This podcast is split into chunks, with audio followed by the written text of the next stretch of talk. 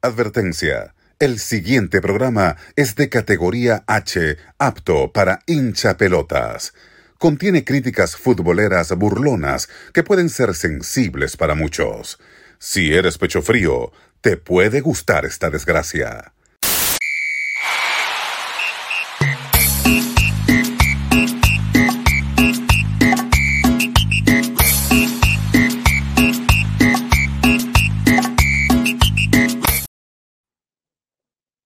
¿Qué tal, qué tal, qué tal, qué tal, mi gente? Buenos días, buenas tardes, buenas noches. Bienvenidos a otra edición más de su programa La Pelota de Maple. Yo soy Carlos en compañía del gran Miguel Roberto de Venezuela y el gran Alex Gutiérrez de México. Muchachos, buenos días, buenas tardes, buenas noches para ustedes y, por qué no, para todos los hincha pelotas que nos escuchan en Canadá y, por qué no, alrededor del mundo. Hola hincha pelotas, bienvenidos Alex, Carlos, qué bueno verlos de nuevo, otra semana, otro episodio de la pelota de Maple, contento como siempre, hablar un poco de fútbol, de, nuestra Canadian Premier League y como siempre de, Canadá, del, fútbol canadiense, que se escucha mejor en español, como siempre decimos, y hoy con, con invitados de lujo, ¿no? Claro que sí. Alex, ¿cómo estás? ¿Qué te cuentas a los años? Bien, bien, bien. Tenía un buen rato sin aparecerme por aquí, ya como pueden ver, parece que estoy aquí secuestrado y eso, pero no, no es así. Eh, pues mi, estudio habitual, he cambiado un poquito, cambié de casa. ¿Qué pasó? ¿Te robaron la casa? ¿Qué cosa? No, al revés, más bien me cambié de casa, entonces aún sigo con, con cajas, desempacando, todo un relajo total. Entonces andamos todavía aquí dando lástima en las miserias, un poco bastante pobre, pero, pero con todas las ganas de hablar de fútbol, fútbol canadiense y con un invitadazo el que tenemos el día de hoy, ¿no? Ahí nos, ahí nos mostró backstage el, el, maniquí de Jeffrey Dahmer. Todavía tiene su maniquí ahí. ¿Verdad? ¿Te, ¿Te, trajiste maniquí, Alex? No, maniquí, tengo todo. Sin camiseta, esta vez no. Siempre trae una camisetita. Está desnudo el maniquí. Ahora está desnudo, entonces no. Anda ahí en pelotas como Dios de México, entonces. ¿Y, ¿Y, cómo hiciste tú para, para traer las camisetas? ¿Empacaste las camisetas? ¿Fue lo primero que hiciste? Sí, fue lo primero que hice y de hecho hasta me faltaba espacio, no cerraba, las puse en una, de esos contenedores grandotes de plástico, las metí todas ahí y no cabían, no cabían, al final tuve que hacer como dos viajes, tuve que pasar muchas a otra, como un, más que una maleta grande, y ahí las pude traer, entonces bastante pesados, la verdad, pero, pero ya están, tengo que desempacarlos, entonces ojalá en los siguientes programas poco a poco vayan saliendo otra vez. Claro, para tener el momento de Jersey Stories. Sí, sí, sí. Exacto, y bueno, tú cuando vas este, empacando y todo, pones una musiquita, supongo, ¿no? Este, claro. Como para, para, para alentar el ambiente, ¿no? Mientras más. Así que yo voy a poner una música, pero solo para presentar al invitado, porque creo que es la primera vez que vamos a hacer esto en el programa. Voy a poner una cumbia, porque creo que el invitado se lo merece. Es un invitado de lujo que tenemos. Este, voy a, primer, voy a poner primero la música esta, esta cumbia estuvo sonando, no voy a decir porque después me la baja YouTube, así de que mejor. Así que de una vez vamos a recibir con palmas a este gran invitado con ustedes aquí en la pelota de Maple, el gran Manuel Aparicio. Palmas, por favor, para Manuel. el gran Mani. Bienvenido, bienvenido, bienvenido. Te puse la T y la M. Ahí está, mira, eh. Nada mal. nada mal, nada mal. Introducción para ti, Mani. Bienvenido a la pelota. Eh, te saludamos aquí, Miguel, Alex Carlos, este es un honor para nosotros tenerte. Cuéntanos cómo te va, cómo te va tratando la temporada. Ya no puedo decir pretemporada porque ya son ocho partidos que se han jugado, nueve partidos, o sea, ya ha pasado bastante tiempo. Ya estamos quizás en la segunda mitad de, de lo que viene la temporada 2023 de la Canadian Premier League. ¿Cómo te va? ¿Están teniendo buenos resultados?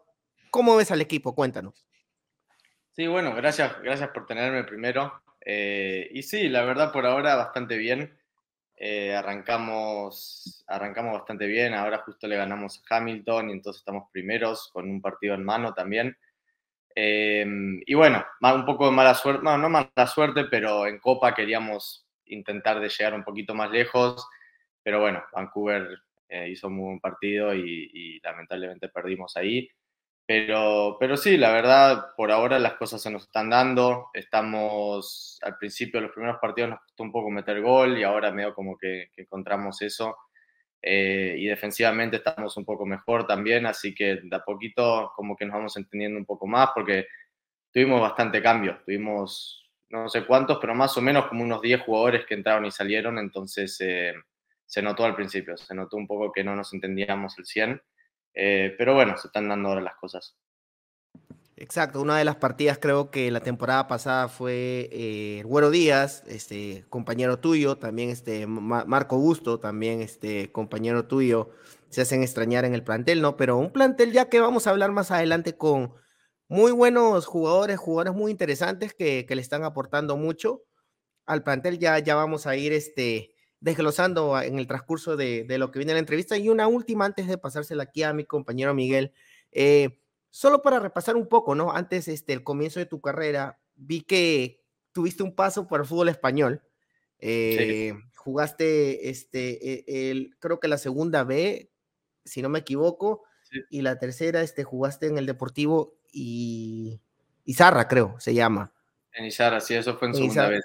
E, en Izarra, sí. Cuéntanos cómo, cómo fue tu experiencia en, en, el fútbol español. Este, ¿Dejaste de hablar como argentino? ¿Se te pegó la Z? comenzaste a hablar así de, pues hombre, cuéntanos cómo, cómo, se dio ese, ese paso. Eh, sí, bueno, mira, se dio porque yo en realidad en el momento estaba, quedé libre con el Toronto FC eh, y, mi representante en el momento, uno de sus ex jugadores había sido Julian de Guzmán, que había jugado en el Deportivo de La Coruña. Eh, y bueno, por, por, contactos de él y gente que conocía en España, me, me logró ayudar en, en, conseguir algo allá. Y yo, por, por el lado de mi padre, de mi abuela, eh, tengo el pasaporte italiano, entonces también se me, se me hizo bastante más fácil entrar eh, como, como, europeo en vez de, de, tener que ser internacional o con, con, visa o con cosas así. Entonces, la verdad era, era algo bastante fácil para, como, como una, una vía bastante fácil para entrar a España. Em, y sí, al final terminé ahí jugando tres temporadas más o menos. Y, sí, en uno de los años estuve ahí en Lizarra. Eh, la verdad, el, fútbol español me encantó, totalmente diferente al canadiense, eh, mucho más, más técnico y táctico, pero, pero sí, aprendí un montón allá. Eh, en ese, ese, año en particular estuve jugando más de extremo, porque la verdad la, la, calidad que había en el medio campo era muy difícil para entrar entonces eh, era más como, como extremo, por un poco más por mi velocidad, me, utilizaron más ahí. Em, y sí, no, la verdad, una experiencia, experiencia increíble en España. Ah, una última, disculpa antes ya de pasársela a Miguel. Eh, lo que me comentas es muy cierto, ¿no? O sea, el mediocampo es, es lo más vistoso del fútbol español. Los mediocampos, es muy difícil entrar a, a, la línea del medio, jugar en un equipo de, de España, ¿no? ¿Crees tú que el jugador argentino que más le va bien en esa posición de jugar en el medio campo es el que tiene más potrero, por así decirlo? Y últimamente sí, se viene mostrando que, que, el argentino, el, el, mediocampista es más como el guerrero en realidad de los tres. Em, y sí, bueno, también después sale Messi o un Maradona, algo así, decir, bueno, claro. pueden hacer lo que quieran. Pero, sí.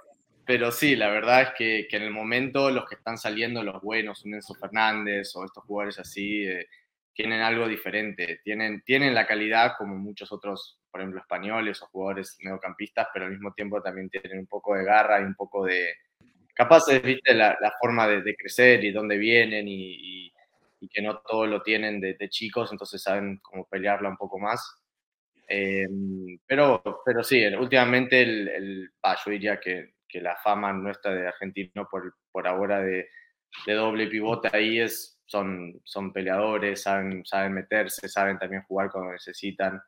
Eh, más, más, o menos un jugador completo, yo diría. Bien. Mira, Mari, bueno, nada, bienvenido de nuevo y gracias por, por estar aquí. Es un honor tenerte en la pelota de Maple.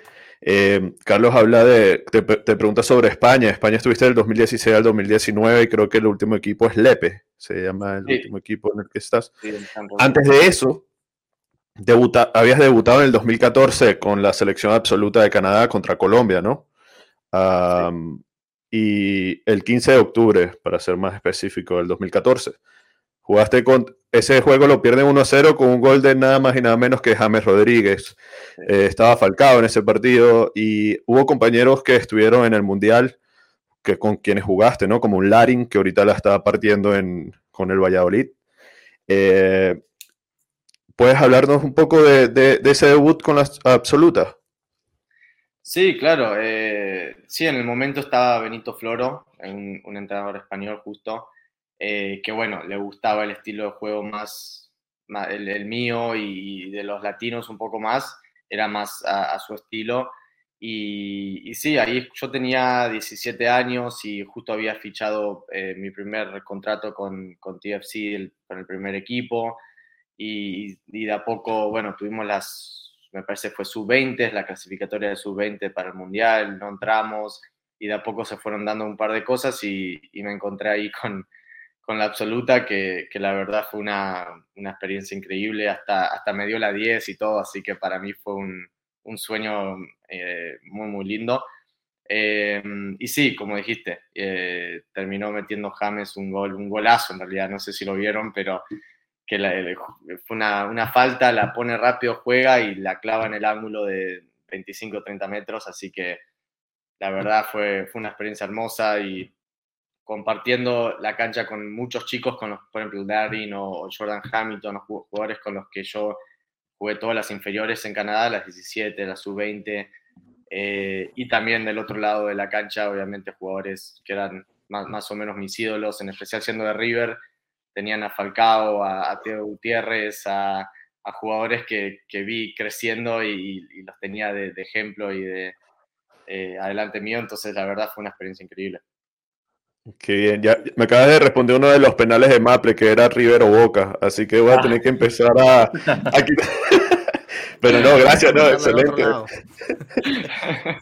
Sí, no, y, sobre, sobre eso, es un compañero tuyo el que tú eres el suplente, o sea, tú entras por Nakajima, ¿no? Sí. En el partido, que él llegó a jugar contigo en el Pacific. Él se fue justo el año que yo vine, pero, pero sí, nos conocíamos de, la selección y jugamos en contra en, la CPL también. Bien, y bueno, empezaste la, la, liga con el York, York United, ah, que era el York Nine en ese momento. Eh, y, y, y, antes de pasársela a Alex, quería ir en el tiempo otra vez. Empezamos 2019, 2014, pero ahora vamos al 27 de abril del 2019, el partido inaugural de la CPL, y te conviertes en el primer expulsado de la CPL. La robaste, iba a preguntar. primera asistencia, primero. Sí, sí, al minuto 3. De héroe, a villano, ¿qué ves? Después primera amarilla y primera roja, así que. Sí. Estás en el, en el, libro, en la historia ahí para siempre, así que. El primer argentino en ganar en la Liga Canadiense. O sea. Ah, está, ya, bueno. Eventualmente. Sí, claro. sí, sí, sí, Con Pacific, sí. Con Pacific ganar un título. O sea. Force me parece que nunca tuvo, sí, sí, es verdad. No. Force no. Creo que eh, eres tú el, el primer argentino en ganar la, la, el, la liga, mejor dicho. Iba a decir el plato de microondas.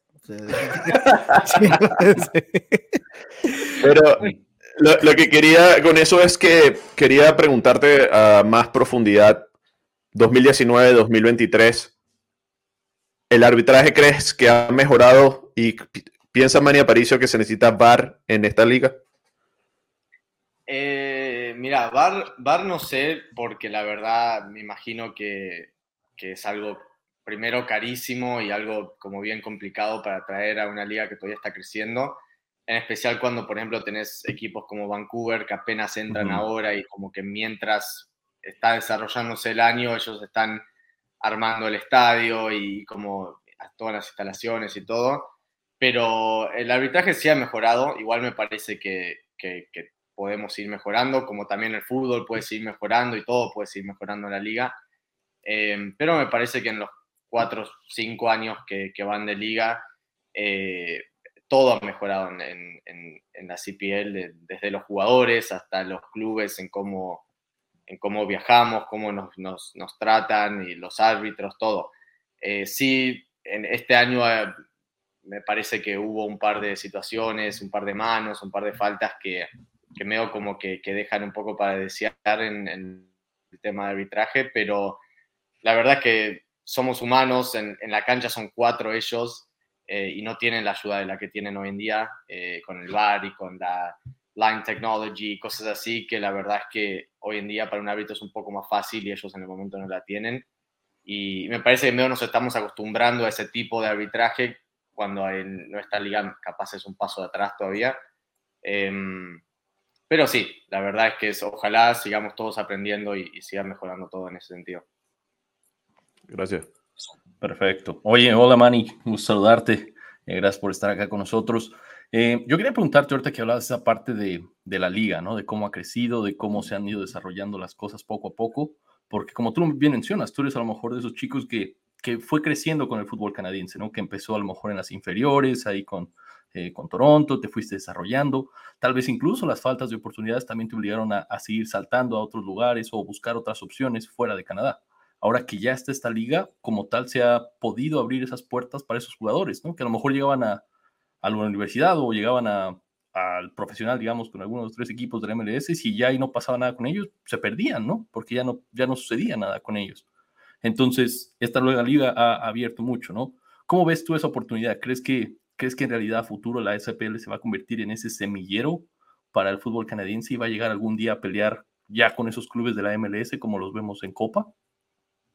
Sí, bueno, primero como dijiste, 100%, hay muchísimos jugadores que yo jugué en las, en las inferiores de TFC o, hasta mismo con la selección, con la sub-17, que hoy en día ya no se dedican al fútbol porque cuando salieron de la universidad o cuando era el momento de fichar primer equipo no, era como que capaz no estaban listos y, no había otra liga o otro equipo como para poder mantenerse al, ritmo y tratar de mejorar un poco más. La verdad que muchos, muchos jugadores se fueron quedando detrás eh, y, eso es lo que, bueno, ahora veo que, está mejorando un montón. Acá mismo, por ejemplo, en la isla, me parece que antes no había muchos jugadores de acá y ahora tenemos, por ejemplo, un Sean Young que tiene 21 años de acá de la isla, que si no hubiese sido por él, lo más probable es que ahora estaría, no sé, en una universidad acá en Canadá, disfrutando del fútbol de la, de la universidad, pero capaz no pensando que que el fútbol le podía dar la vida, cuando ahora, bueno, hace, me parece que hace un par de semanas salieron en, así en Twitter y cosas que había interés de MLS y cosas así. Entonces, la verdad, para un pibe de acá de la isla, jugando para su ciudad y todo, es increíble eso.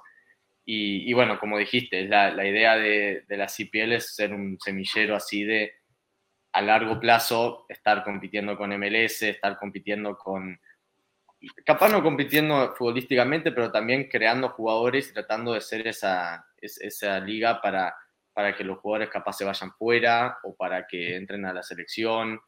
Eh, pero sí, la verdad, esa, esa, es la idea de la liga y me parece que de, talento y de, y de, gente está. O sea, no sé cuántos inmigrantes tenemos al año, pero Canadá está aceptando inmigrantes, inmigrantes y te fijas en donde sea que vengan, su deporte favorito va a ser fútbol el 99% de las veces.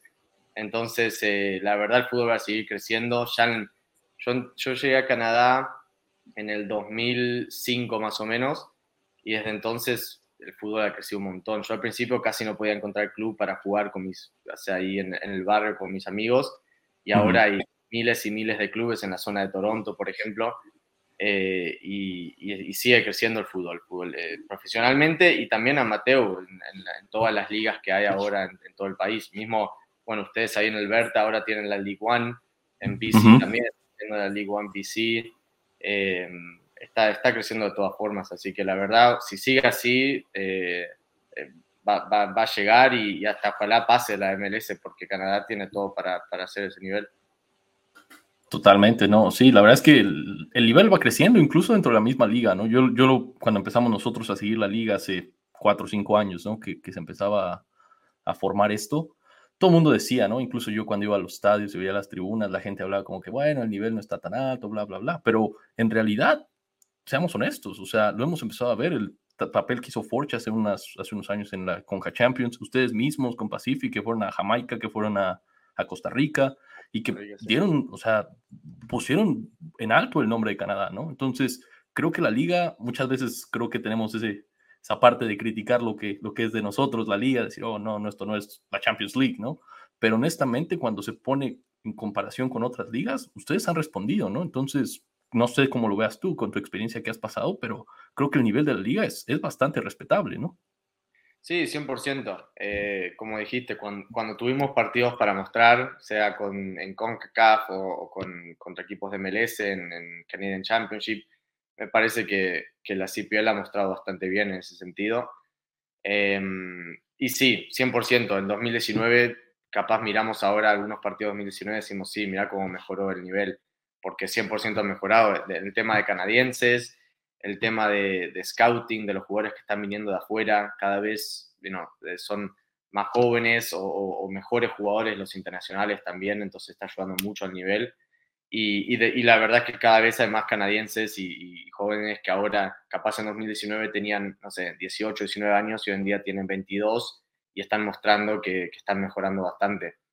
Eh, entonces sí, eh, si seguimos, lo más importante es seguir teniendo los, los partidos esos, como dijiste, en CONCACAF, contra MLS, y que ahora ojalá vamos a tener con, teniendo los dos lugares en CONCACAF y la Canadian Championship, eh, como que esos partidos son los que de verdad te ayudan en, progresar como liga y como, como futbolista también. Venga, dale, Carlitos. Yo te quería preguntar, Manny, este, ya que estamos hablando del crecimiento de la liga y ¿no? de, de cómo ha evolucionado desde los cinco años que comenzó hasta ahora, eh, también está evolucionando en el crecimiento de la cultura de barras, está también evolucionando en el periodismo, tenemos One Soccer que cubre la, la CPL, hay muchos podcasts en inglés, estamos tratando de hacer este proyecto en español porque queremos hacer crecer el fútbol. Eh, hay algo que quería preguntarte y más va a conectar la pregunta que te voy a hacer, porque siento que el mercado de pases, cuando comienza la liga, si tú ves, siempre se rumorea que este jugador va a ir a tal club, en España se, se, linkea este, qué jugador se fue de la liga de este club a este, al rival, o hasta inclusive el fichaje ahora recientemente de Messi, ¿no? Que Fabricio Romano horas antes ya había dicho que ya iba, ya, ya, es, ya es de verdad que se iba al Inter Miami. Entonces, eso es lo que le falta a esta liga, ¿no? Porque hay mucho hermetismo en el mercado de fichajes. ¿A qué voy con esto? Tú jugaste para York, uh, York Nine, ahora York United, te fuiste a Pacific. Yo te pregunto, ¿hubo propuestas de algún otro club de la CPL o propuesta del exterior este, que quería fichar a, que quería ficharte, contar con tus servicios? En ese año del exterior, la verdad, no había tanto. Eh, me parece que, eh, bueno, también ahí justo fueron dos cosas. Uno, una liga muy, muy nueva, que la verdad del exterior medio como que no sabían, viste, el tipo de nivel que iba a venir y no sé qué. Y también fue justo después de COVID, 2020 que tuvimos, yo me parece ese año jugué siete partidos porque teníamos ocho y el primero me lo perdí por una lesión, em, que, que, fue el día antes del partido, una lesión muy chiquita, pero bueno, me perdí un partido y terminé jugando siete partidos porque no clasificamos para los playoffs de ese año. Entonces, la verdad fue una situación muy difícil de, de encontrar club fuera. Em, y cuando ahí, cuando, cuando, me vine para Pacific, había un poco de interés de, de, otros equipos de la liga. Me parece en el momento eh, había tres o cuatro y dos que eran los que en realidad eh, como que dudé en cuál me iba a ir. Y al final, bueno, decidí acá, más que nada en realidad por, por el proyecto que me, que me hablándome con, con Pa, que era el entrenador en el momento, Pa Maduca y James de ahora, eh, más que nada por el proyecto que tenían ellos y, y me terminé viniendo para acá.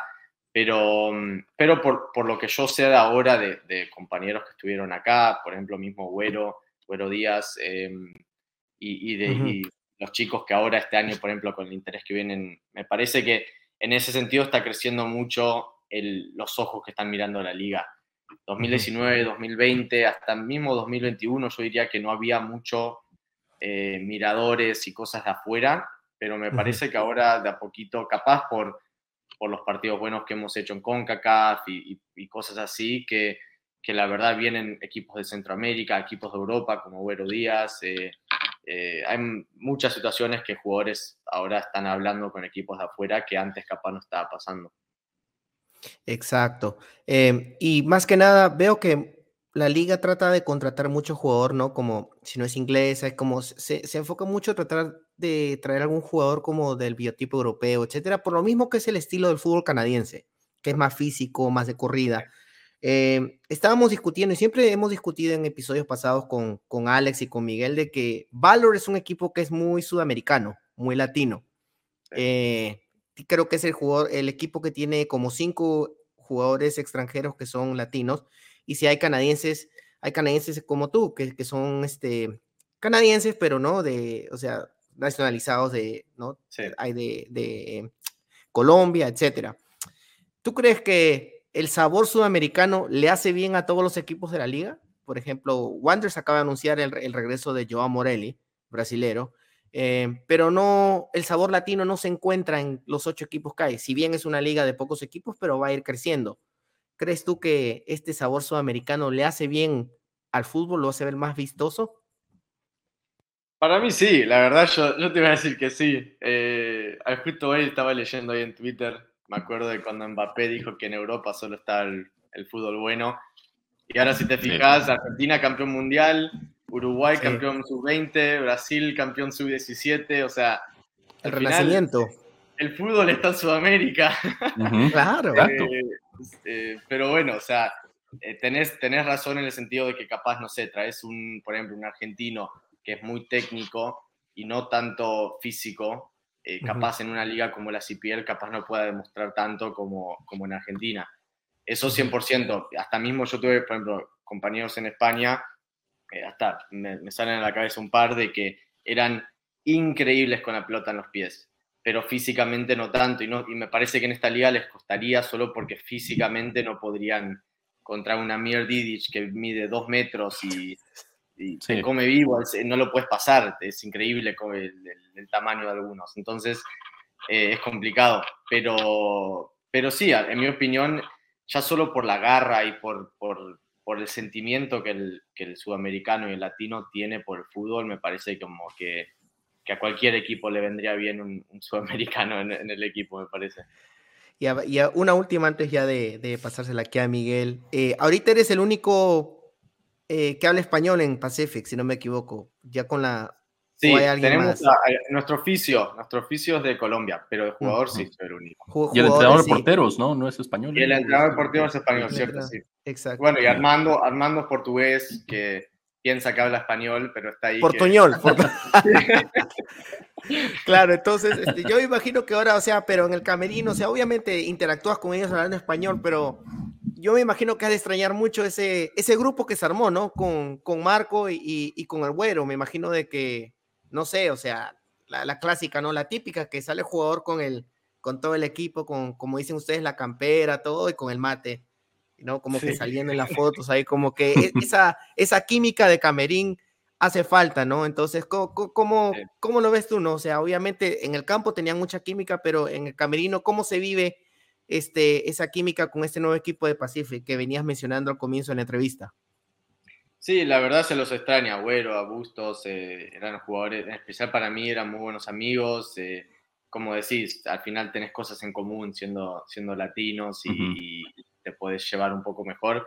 Pero ahora también, ahora yo también al mismo tiempo soy muy canadiense, eh, vivo acá hace más de ya casi 15, 17 años que estamos acá, entonces la verdad también me llevo muy bien con, con todos. Eh, en el momento también yo soy uno de los más grandes del equipo, entonces tenemos como nuestro grupo también de, de los que somos más los líderes del equipo, con Josh Hurd, con Amir Didic, con los más viejitos en un sentido del equipo.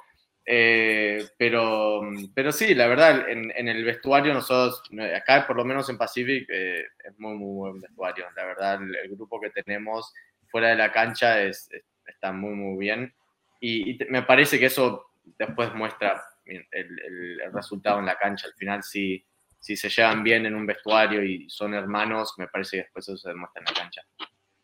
O sea, que tú me estás diciendo que ya no tomas mate, que ahora tomas double double. y no, ya no comes media luna y no timbit. No, mate sí, mate siempre. De vez en cuando alguno prueba un poco y me hace así con una cara diciendo, ¿qué tomas? Y Dale, Miguel. No, eh, Mari, eh, ahorita mencionaron la, firma de Messi con, en Miami y ayer yo lo estaba hablando con Alex en, el, en Spruce Meadows en el partido de ayer de, de Calgary contra eh, Vancouver. Yo lo ponía la opción de Cavs, pero la opción ahorita la tiene más el Pacific que está de primero en la tabla.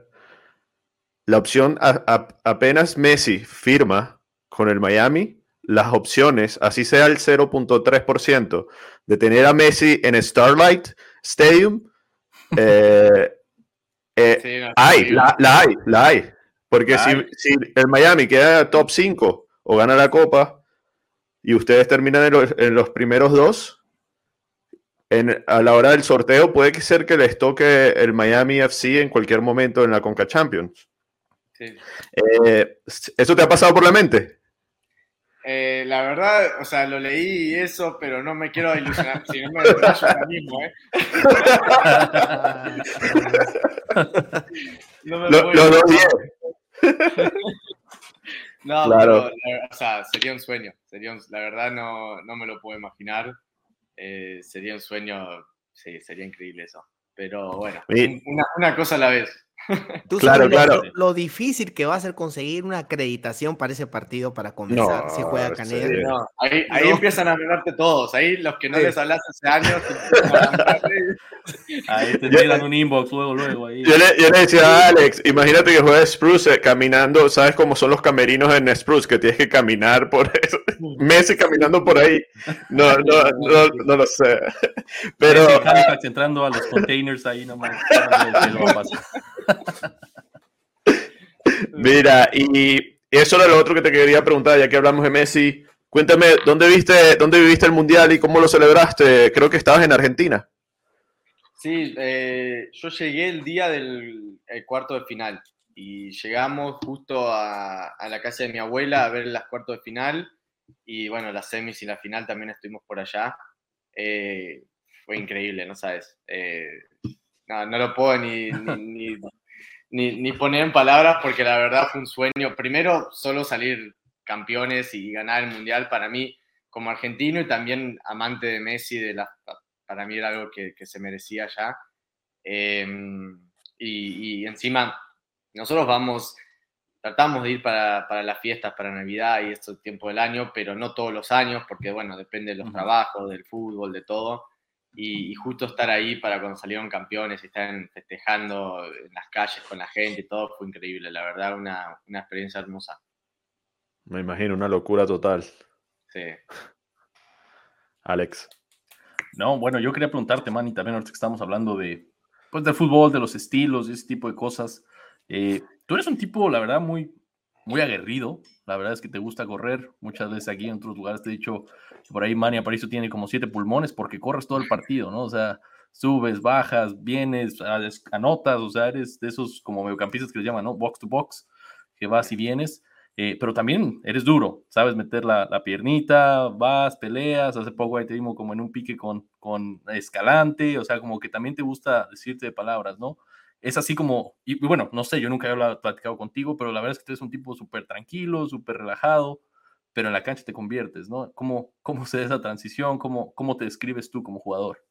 Sí, 100%. Para mí, eh, si, si, me conocen fuera de la cancha, yo soy tranquilo, me gusta estar tranquilo, no siempre estoy haciendo chistes y hablando y como tratando de ser buena onda y después entro a la cancha y hay, no sé, es algo, es una, amo el fútbol, la verdad es, es, una, es una enfermedad por el fútbol, me parece que que quiero, quiero ganar y, hago todo lo posible para ganar. Y si tengo que correr un poco más para mi compañero, lo hago. Si tengo que, que entrar en algo duro porque hay que cortar la contra o lo que sea, es lo que te hay que hacer. Y, para mí hago todo lo posible para poder ganar.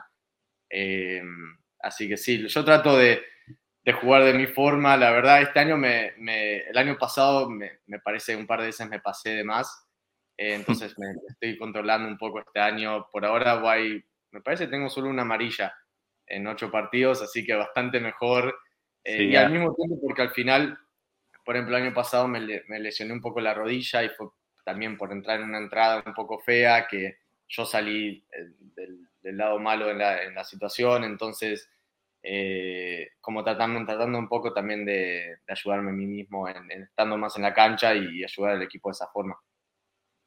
Sí, no, totalmente. Yo ahorita que, que mencionábamos, ¿no? Hace unos minutos que hablamos sobre la evolución que ha tenido el fútbol canadiense. Yo imagino que también ustedes como jugadores han, han ido profesionalizándose cada vez más, ¿no? Porque a lo mejor hace cinco años no tenían acceso a lo mejor a los tratamientos o a la tecnología o no sé yo, diferentes cosas que, que ahora sí ya poco a poco van teniendo. ¿Cómo te preparas tú de cara, por ejemplo, en una pretemporada? ¿Qué es lo que ahora haces que hace cinco años lo hacías? Y durante la temporada, ¿qué, qué, qué precauciones o qué situaciones tomas o haces para que, por ejemplo, lo que decías, no te vuelva a pasar una lesión como la que hablabas?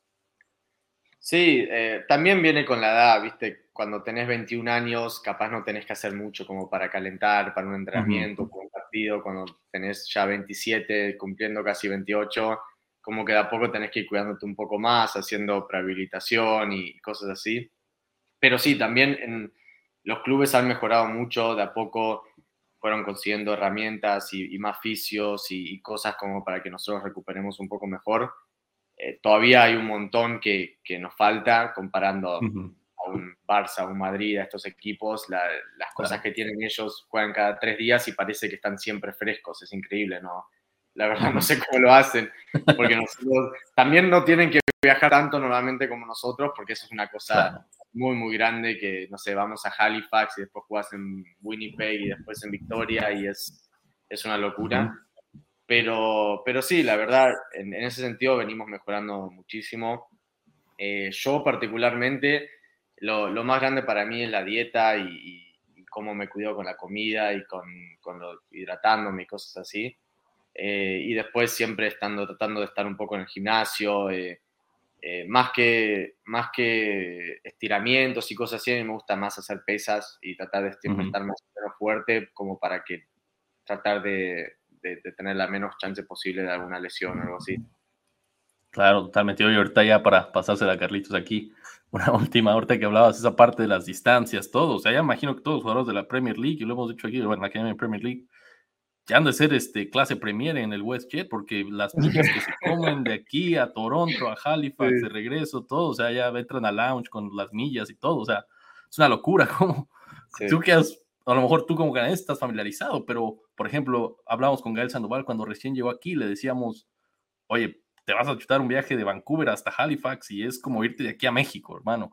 O sea, es una locura, ¿no? Es una locura. No creía, y después... y no lo creía, ahorita ya ha de estar así como con las millas también feliz, pero es muy complicado, ¿no? Eso es uno de esos desafíos a lo mejor escondidos que tiene la liga, que te avientas casi un día entero viajando a veces, ¿no? Sí, 100%. Eh, cuando, cuando vas de acá para Halifax, por ejemplo, salís de acá, no sé, a las 6 de la mañana es el vuelo, tenemos que estar en el aeropuerto tipo 4 y media, tenemos que estar en el estadio a las 3 y media de la mañana, salimos y llegamos allá como a las 8, 9, 10 de la noche, porque entre que la isla siempre tenés, nuevamente no hay, no hay muchos vuelos directos, tenemos que parar en Calgary o en Vancouver o en Toronto, eh, y te terminas perdiendo todo un día de viaje, llegas allá y encima son como cuatro horas de diferencia, que encima el, el, cuerpo se está acostumbrando a las horas de diferencia. Y una vez que te empezás a acostumbrar a las horas, es cuando te volvés para acá y, y se te arruina todo de vuelta. Em, así que lo, lo, que sí es bueno, volviendo para la isla, normalmente ganás tiempo. Entonces, cuando volvés para acá, está, está, un poco mejor. Pero sí, la verdad es que los viajes eh, son, son duros, eh, nos cuesta a veces pero, pero también es algo que me, parece que nos venimos acostumbrando un poco y que los clubes tratan de, sacar más vuelos directos, mejores horarios, es como que todo el mundo está aprendiendo y, de a poco se está haciendo mejor la cosa. Yo me acuerdo que fue el, el, verano pasado que ustedes venían a jugar un partido a Halifax, creo que no me equivoco, y hubo un huracán. Y creo que estuvieron. Una semana ahí. Estuvieron, hizo fue el huracán, fue, estuvo, estuvo fea la cosa aquí. Este, hubo un huracán y yo me acuerdo, estaba hablando este, con Marco y le mandaba las fotos de, del estadio y decía, ¿qué? Y se quedaron ustedes como dos días adicionales, creo, porque el, partido iban a jugar un sábado y creo que terminaron jugando un miércoles porque tenían que limpiar la ciudad y aparte arreglar el estadio para poder jugar porque ese partido tenía que jugarse sí o sí por logística, por la misma distancia de los dos equipos, porque si era un Halifax York o un Halifax Ottawa, pues se regresan y se vuelve a, se, se, se, programa el calendario, pero por lo mismo que ustedes estaban en una zona horaria y en el otro lado del país, pues era más difícil. Entonces, tú eras, ustedes estuvieron ahí varados, ¿Tú, tú, tú, viniste a, jugar ese partido aquí, creo. Sí, sí, sí, yo estaba ahí, sí. Sí, Sí, y ahora este, volviendo al, cuidado que Alex mencionaba, ¿no? De este, del cambio, este, vi que en tus redes de que tú eres este plant-based. Eh, ¿Eres vegetariano o tratas de...? Sí, soy vegano. Ah, eres vegano. vegano, sí. ¿Cómo es eso como argentino? Si nos puedes comentar, ¿fue una decisión reciente? Porque pues ustedes para el asado y para el fútbol los reyes son, del asado. son los reyes del asado y el fútbol. Entonces es, es, es, como que sorprendente, ¿no? O sea, como que jugador y de, de, una cultura del asado, pues vegano. Este, ¿Fue una decisión que la tomaste hace poco o venías pensándola? Si nos puedes comentar. Mm, lo, yo lo, lo, empecé en realidad en España. Eh, lo empecé, lo hice toda una temporada cuando justo cuando estaba en el Lizarra eh, lo hice y, la verdad me sentí muy bien, muy como más liviano, más ágil. Em, y después ahí es cuando volví para York, que empecé, me volví a vivir a casa al principio y, ahí fue muy complicado, empecé a comer carne de vuelta. Em, pero la verdad yo siempre fui más de comer, por ejemplo, pollo o pescado, las carnes así un poco más sanas, teóricamente. Em, y después, bueno, cuando, cuando empecé con, con mi esposa, nos venimos para acá y empezamos a, eh, que ella también lo quería intentar y dijimos, bueno, intentémoslo. Y, de a poco me, me, fui sintiendo bien, me sentía bien en la cancha, eh, como dije, más, más liviano, más ligero, más ágil, em, que recupero mejor, me, van, por lo menos en la forma que me siento yo del gimnasio, de la cancha, de todo, como que me siento que me recupero un poco mejor. Eh, y bueno, ya ahora sé, sí, ya un poco más de, ya casi tres años que lo venimos haciendo eh, los dos, entonces es, es, bastante fácil, como estamos acá los dos solos, eh, en ese sentido fácil. Cuando fuimos a Argentina sí se nos complicó muchísimo. ahí, ahí fue un poco más vegetarianos, no veganos, porque el queso, cosas así, está prácticamente en todo. Eh, y, no le podía decir a mi abuela que no le iba a comer unos ravioles o una pasta o algo así, no le podía decir. claro. sí, sí, claro pero es lo que más extraño. carne igual. Claro. Eh, pero, pero sí, la verdad también eh, es complicado, es complicado en, situaciones así de familia y, ella es colombiana encima que también son de comer mucha carne. Eh, entonces, en, situaciones de así con, con, grupos y cosas así se nos complica un poco, pero, pero yo personalmente me siento mejor jugando, entonces es algo que voy a seguir haciendo. Claro. No, sí, sí, sí te ayuda a, a, sentirte bien y a la mejoría, ¿no? De, de, tu rendimiento, pues, pues, ¿por qué no, no intentarlo, no? Y aparte también, perdón, Carlos, aparte también hay muchas opciones, ¿no? Porque antes, yo me acuerdo que hace, no sé, 15, 20 años, cuando yo estaba más pequeño, yo escuchaba que la gente era vegana, era como comer lechuga todo el día, ¿no? Sí. Y, y ahora, pero ahora ya hay como miles de opciones, miles de posibilidades, es como, siento yo que la gente ya no lo extraña, ¿no? O sea, como que ya no siente esa necesidad de, de la carne.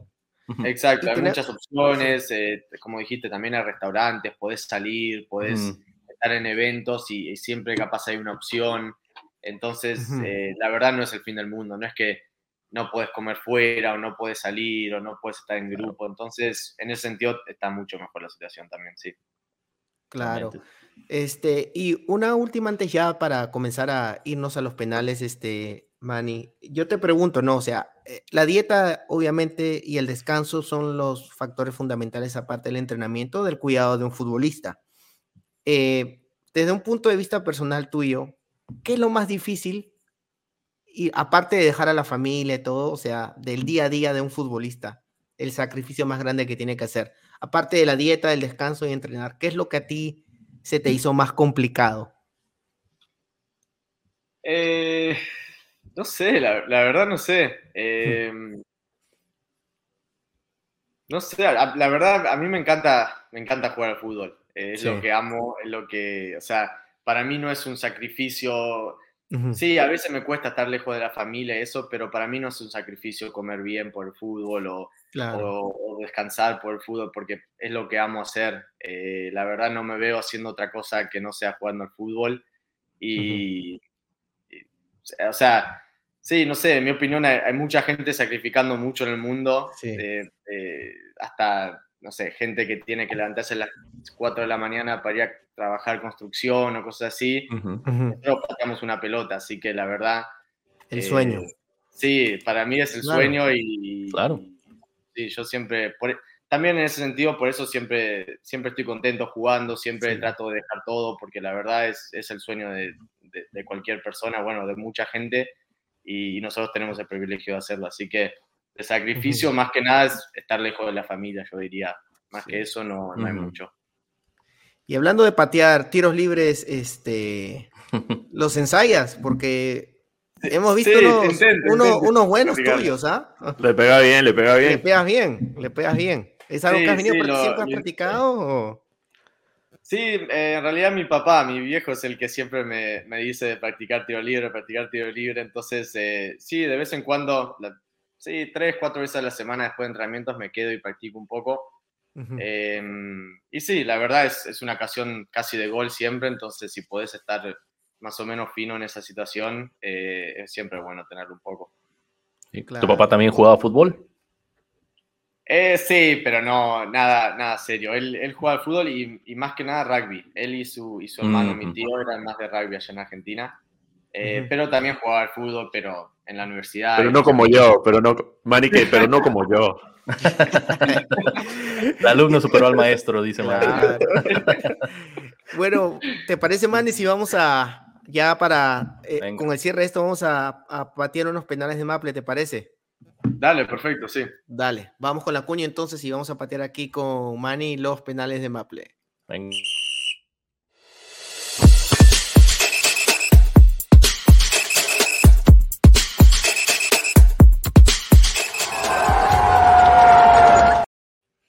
Ok, Manny, yo voy a comenzar, luego Miguel, luego Alex. ¿Estás listo? Perfecto, sí. Dale, comienza el conteo ya. Mejor jugador latino de la Canadian Premier League. Eh, Magna Aparicio. Humildemente, dice. Humildemente. Eh, en tanda de penales, ¿tirarías de primero o de quinto? El quinto. ¿Quién es mejor, Messi o Maradona? Messi. Jugador más duro que te haya tocado enfrentar, de esos, de esos que cuando vas a llegar con el balón sabes que te va a dar un hachazo. Eh, Amir Didic. Oh.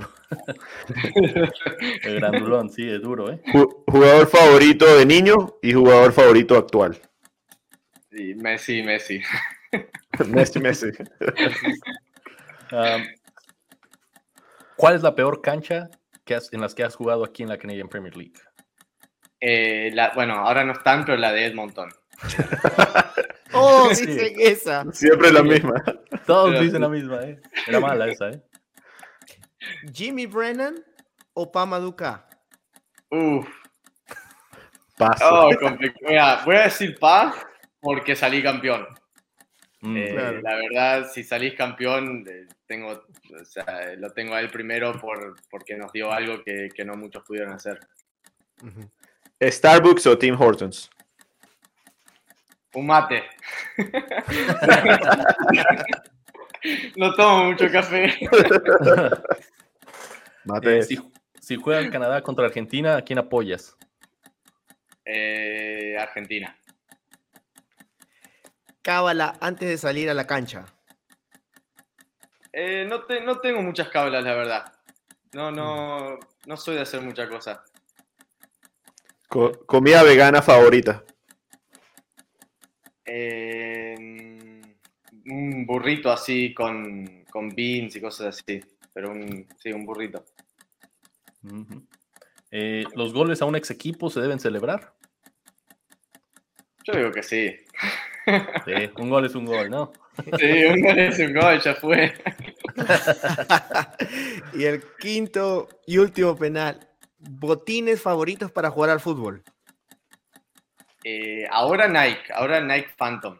Pero creciendo mm. era siempre Adidas F50, pero los mm. cortaron la línea y me tuve que cambiar. Nike. Al eterno rival. ¿Jugador canadiense favorito? Eh, jugador canadiense favorito. Y yo diría Tiva Hutchinson. Eh, un crack, Tiva. Eh, si haces una reunión, obviamente, bueno, un asado, tú a lo mejor no comes la carne, pero invitas a la gente, a los amigos. Tres jugadores a los que invitarías, compañeros actuales o excompañeros. ¿Con los que he jugado? Sí, con los que has jugado. Tres que invitarías. Y por amistades así, diría Güero Díaz, Em, Messi, estoy pensando. Y por, por tener a estrellas a un Jovinko y, claro. eh, y, yo fui muy buen amigo de Julian de Guzmán cuando la selección. Bueno, los penales, este, vamos a la de salida de los penales y ya rezamos, Manny. Danos un segundito y ya volvemos.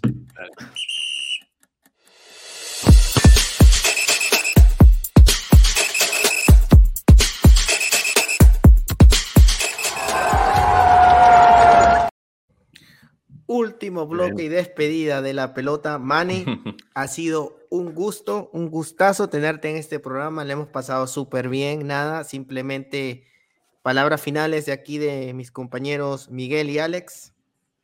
Nada, Manny, gracias por tu tiempo. Un placer tenerte. Eh, eres considerado, en mi opinión, porque has jugado desde el 2019 en la liga. Estás en el top 5 de los mejores jugadores que tiene esta liga por lo tanto, es un honor tenerte aquí y qué grande que sea un latino, uno de los mejores jugadores de esta liga. Y gracias. Gracias, gracias.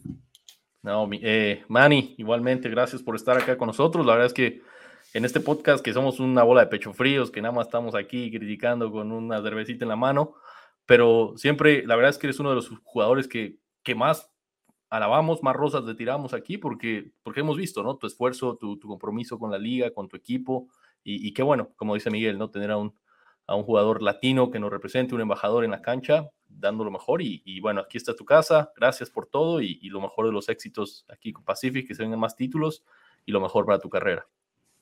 Gracias, muchas gracias a los tres. La verdad, un, un placer estar acá. Me sentí muy, muy cómodo hablando con los tres, así que ojalá lo hacemos de vuelta pronto. Claro que sí. A ti, a ti, a ti, crack, gracias por venir aquí. Nada, y con todo eso nos despedimos. Simplemente desearte todo lo mejor en tu carrera, lo mejor para Pacific también. Este, queda, queda mucho por, por recorrer en la liga. Así de que paso a paso, todo lo mejor para ti. Nada, muchísimas gracias, Manny. En serio, ha sido un honor tenerte en la pelota. Ya lo dijo Miguel, ya lo dijo Alex. Y simplemente decirte gracias nuevamente y a todos los hincha pelotas que nos escuchan, seguirnos como arroba pelota de Maple. Nos vemos la próxima semana con otro episodio. Nos vemos. Chao, chao. Chao, besos, chao. abrazos, arrimones a todos. Claro, muchas gracias. Gracias, Mani.